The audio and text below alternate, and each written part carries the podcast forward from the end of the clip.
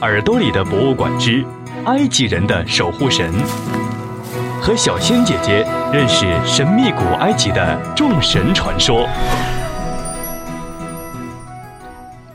各位小朋友们，大家好，欢迎大家收听今天的耳朵里的博物馆，我是小仙姐姐。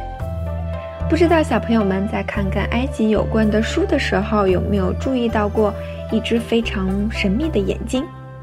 眼睛下面伸出一只小尾巴，还打了个卷儿，这就是赫鲁斯之眼，是古埃及非常非常重要的护身符。我们今天讲的埃及神灵就是这只眼睛的主人赫鲁斯。赫鲁斯的埃及名字其实是荷鲁沙阿塞特，意为阿塞特的荷鲁沙，基本上跟希腊语中荷鲁斯神的发音是一样的。所以，为了便于记忆，我们今天便直接以希腊名赫鲁斯来称呼他。赫鲁斯是阿塞特和乌希尔的儿子。我们之前讲到，乌希尔被赛特杀死以后，阿塞特和他的妹妹奈贝胡特一起偷偷地抚养赫鲁斯长大。赫鲁斯长大以后，逐渐明白了自己父亲的死因，也产生了要为父报仇、夺回王位的想法。赫鲁斯找到杀父仇人，也就是他的姑父赛特，希望他把从乌希尔手中得到的王位归还自己。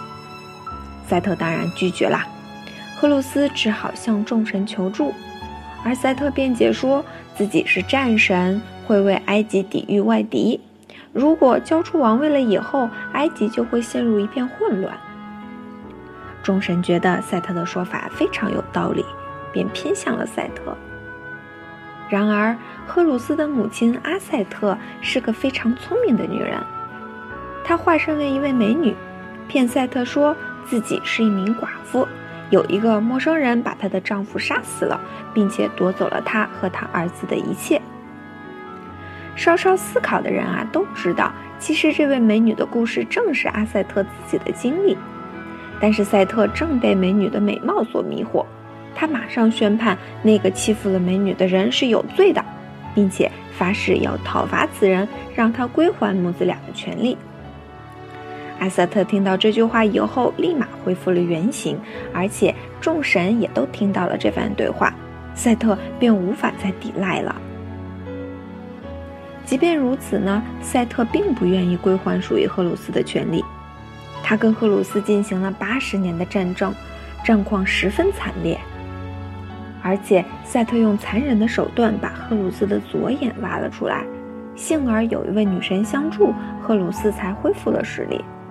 后来赫鲁斯将这只眼睛奉献给了冥神乌希尔，以求复活自己的父亲。所以呢，赫鲁斯之眼就成了治愈、恢复以及保护的象征了。有小朋友会问。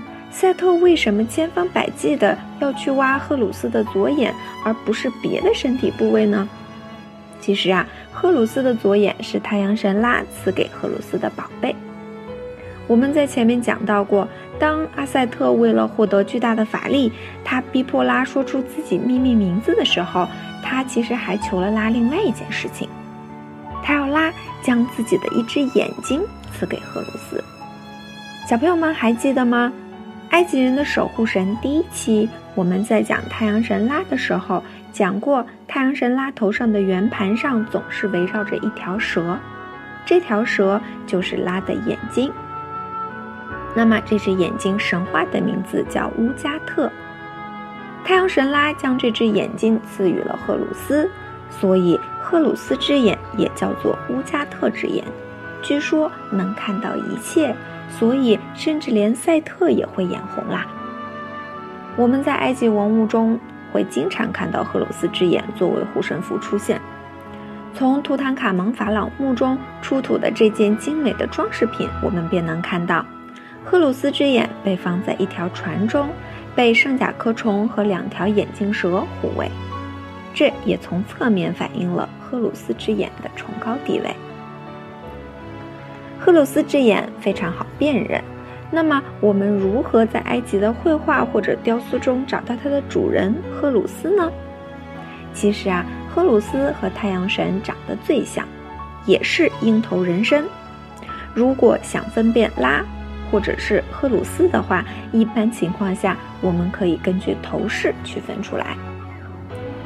太阳神拉的头饰一般是围绕眼镜蛇的圆盘，然而赫鲁斯却是好不容易才从赛特那里夺回了王位，所以他的头饰是埃及法老红白相间的王冠，这代表了上下埃及的统一。因此呢。赫鲁斯也被视为埃及所有法老的保护神，也是权力的象征。而执政期间的法老都被称为活着的赫鲁斯。克鲁斯还有四个儿子，他们呢都与制造木乃伊有关。想了解这些的小朋友们呢，请继续关注小仙姐姐的音频《埃及人的守护神》。我们下期再见。